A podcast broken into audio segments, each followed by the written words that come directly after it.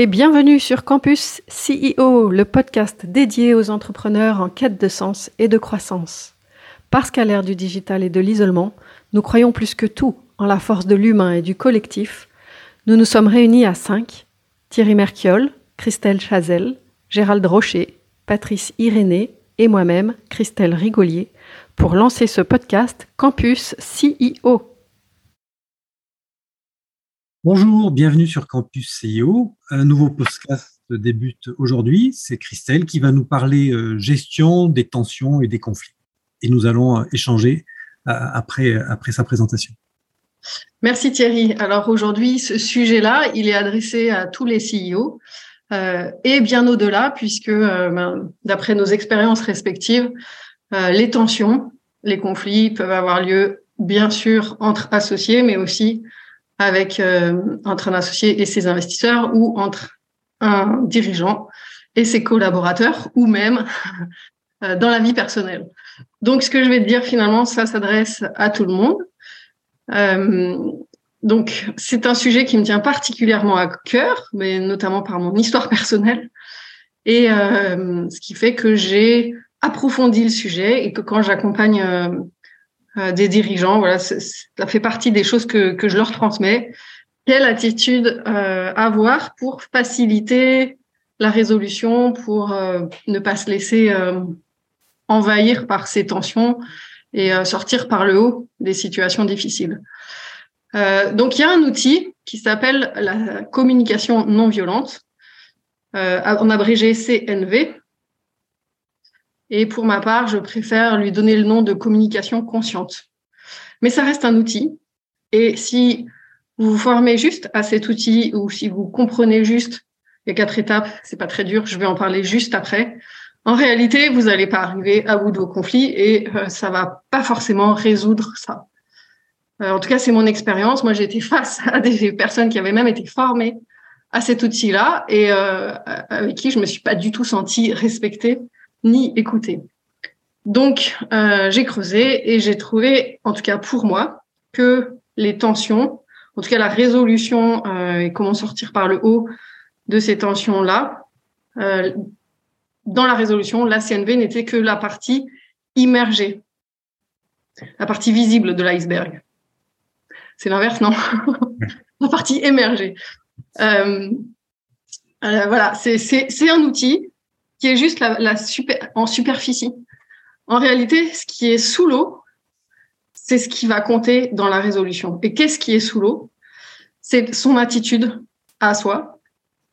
Euh, et ce que j'ai appelé, donc il y a deux étapes, l'auto-empathie, de soi à soi, la communication avec soi en réalité. Et deuxièmement, de soi à l'autre, euh, mais l'empathie.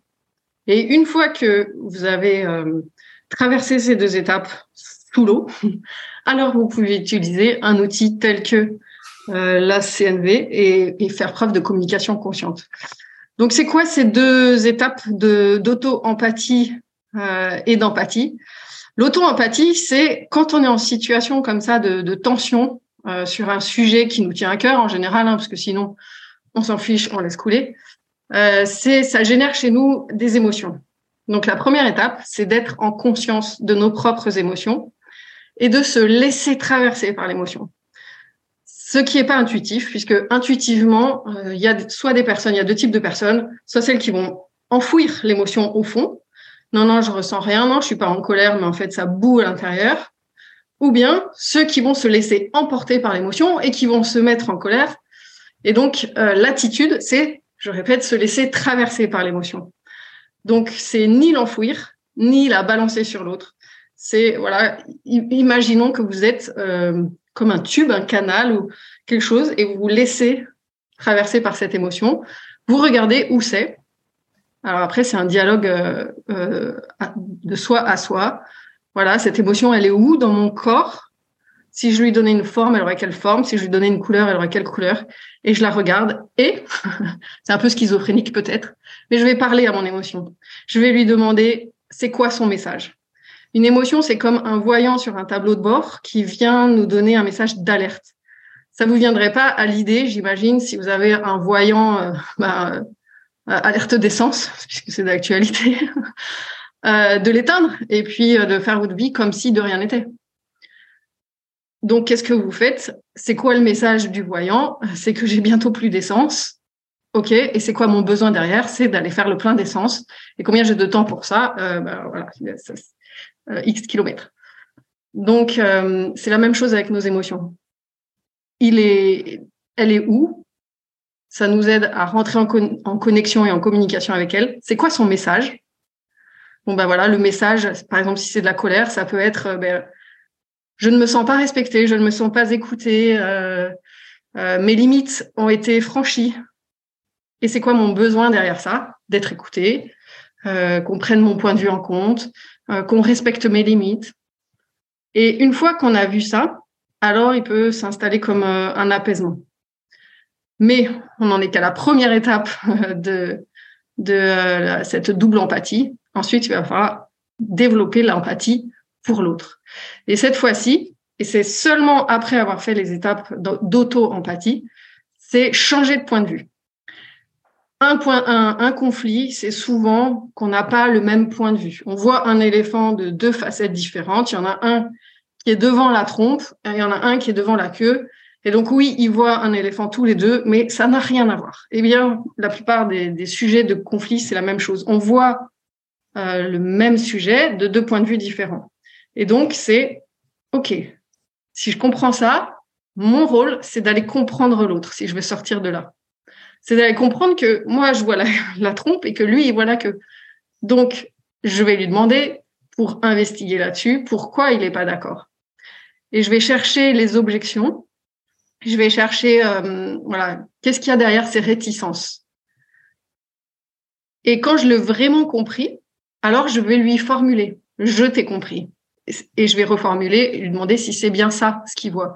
Ah, tu vois, euh, bah, du coup, une queue d'éléphant, euh, des, des, des, fils, etc. C'est comme si, c'est comme ça. Est-ce que c'est ça? Oui. Et donc, l'autre, à ce moment-là, il se sent compris et ça fait baisser son niveau d'intensité émotionnelle parce que s'il n'a pas eu la chance d'écouter ce podcast, il va pas savoir qu'il a cette étape d'auto-empathie à faire. Et donc, on va être capable de jouer, entre guillemets, le grand et de euh, faire ce rôle-là pour l'autre. Et le fait que ça va apaiser son émotion, qu'il se sente compris, ça va aussi apporter un apaisement, cette fois-ci de son côté. Ensuite, on va chercher le, le but commun, parce que derrière euh, un conflit, quand deux personnes discutent ensemble et, que ça monte, c'est parce que c'est important pour les deux. Donc il y a souvent un but commun ou en tout cas un besoin euh, des deux côtés qui est le même. Après, euh, je sais que vous avez des cas, et peut-être Thierry, on aura le temps d'évoquer le, cas euh, dont tu nous parlais tout à l'heure.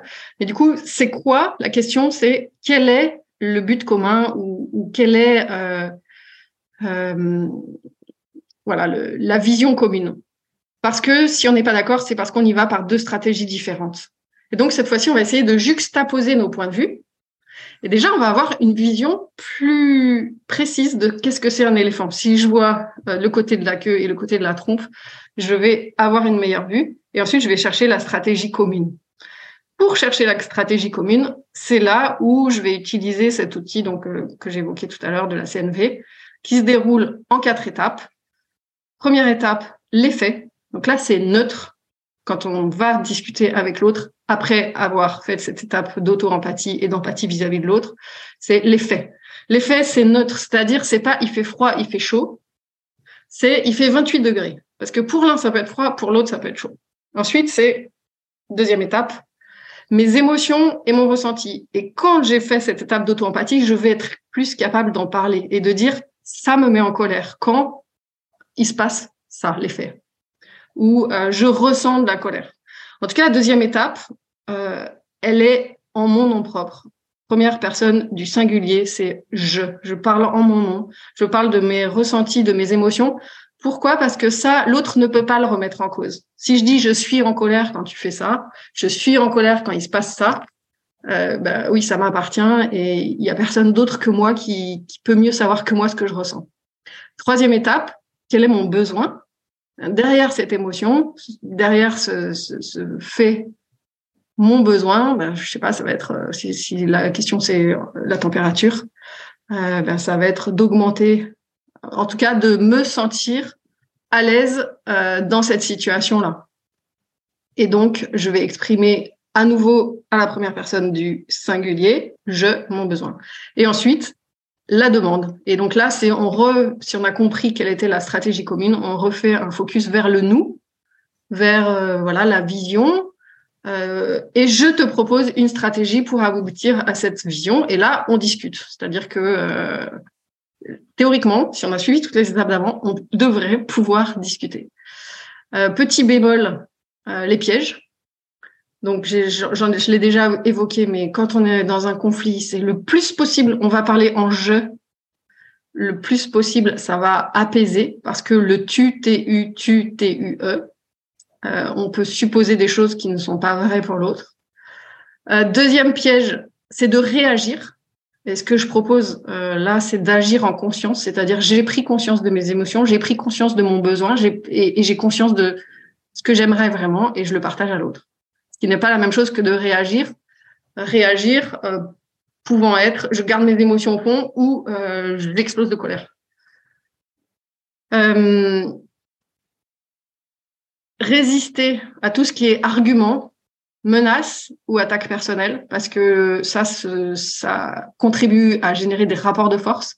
Et en général, les rapports de force, ils sont contre-productifs. Ça va toujours être l'un qui va gagner au profit de l'autre, et du coup, ça va pas aider la résolution. À proscrire aussi les phrases comme calme-toi. En réalité, euh, si vous vous êtes énervé et que quelqu'un en face vous dit calme-toi, est-ce que ça vous a déjà aidé à vous calmer? En tout cas, moi non. ou bien c'est nul de se mettre en colère ou de nier l'émotion de l'autre.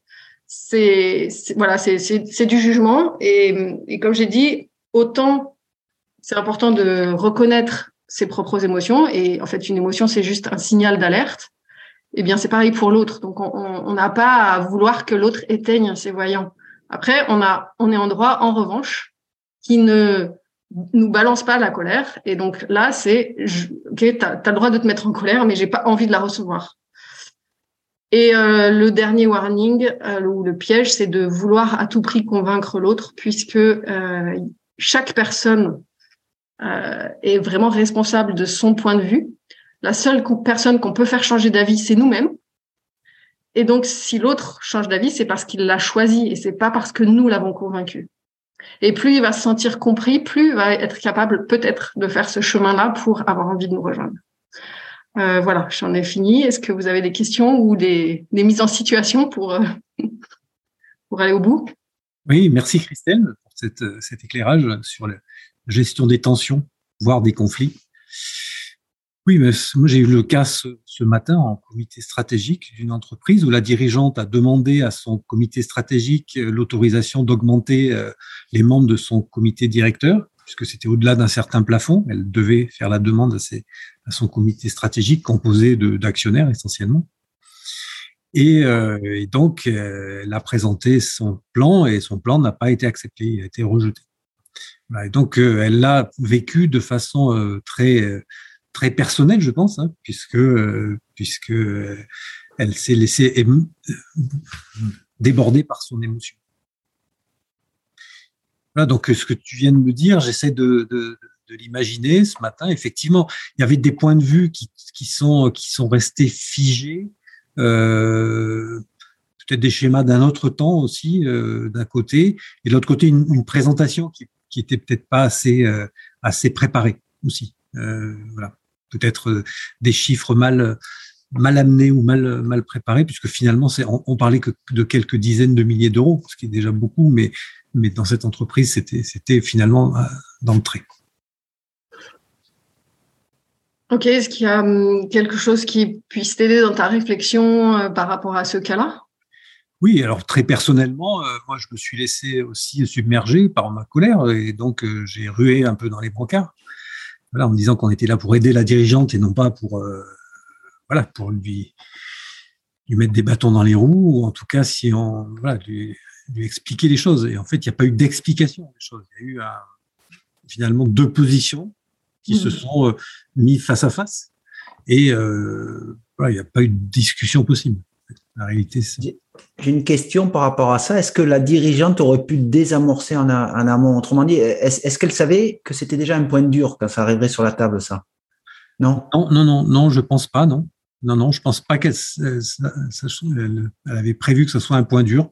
Non, non, honnêtement, non, parce qu'en en fait, elle avait aussi des arguments pour dire qu'aujourd'hui, c'est les membres de son comité de direction étaient pas très bien payés, sous-payés par rapport à, à, ce qui existe dans le domaine, et largement. Et donc, elle devait faire un effort pour les conserver, et que si elle les perdait, euh, c'était c'était euh, catastrophique pour l'entreprise. Et, et, en fait, les investisseurs autour de la table ont n'ont pas compris ce degré de d'urgence et d'inquiétude. Euh,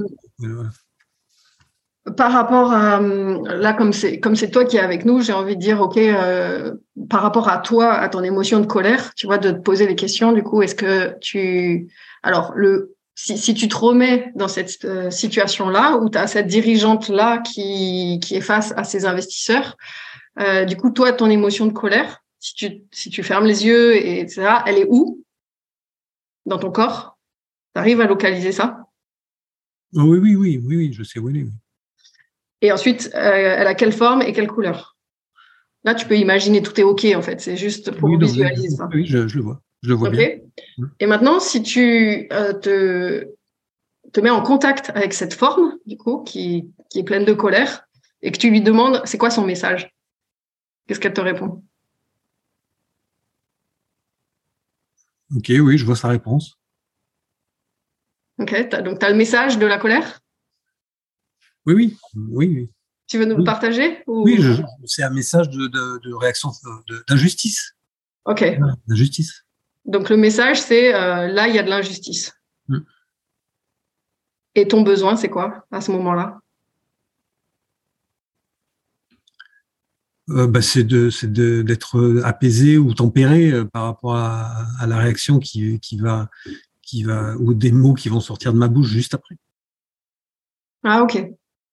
Alors ça, c'est par rapport à toi, par rapport à la colère, mais par rapport au message, comme tu parles d'injustice, ton besoin, il est, il est lié à... À, transformer cette injustice pour que, que, que la situation devienne plus juste. Voilà. Et, donc, euh, tu vois, juste là, dans cette situation, ce que tu pourrais faire la prochaine fois, c'est d'exprimer ça, c'est de dire, d'intervenir en tant que toi, euh, partie tierce. Euh, moi, en vous entendant, ce que je ressens, c'est une, tension et même de la colère parce que je, je ressens de l'injustice par rapport à cette dirigeante qui travaille énormément, etc., etc. Euh, et j'entends aussi le point de vue de l'investisseur qui euh, ne veut pas remettre de l'argent.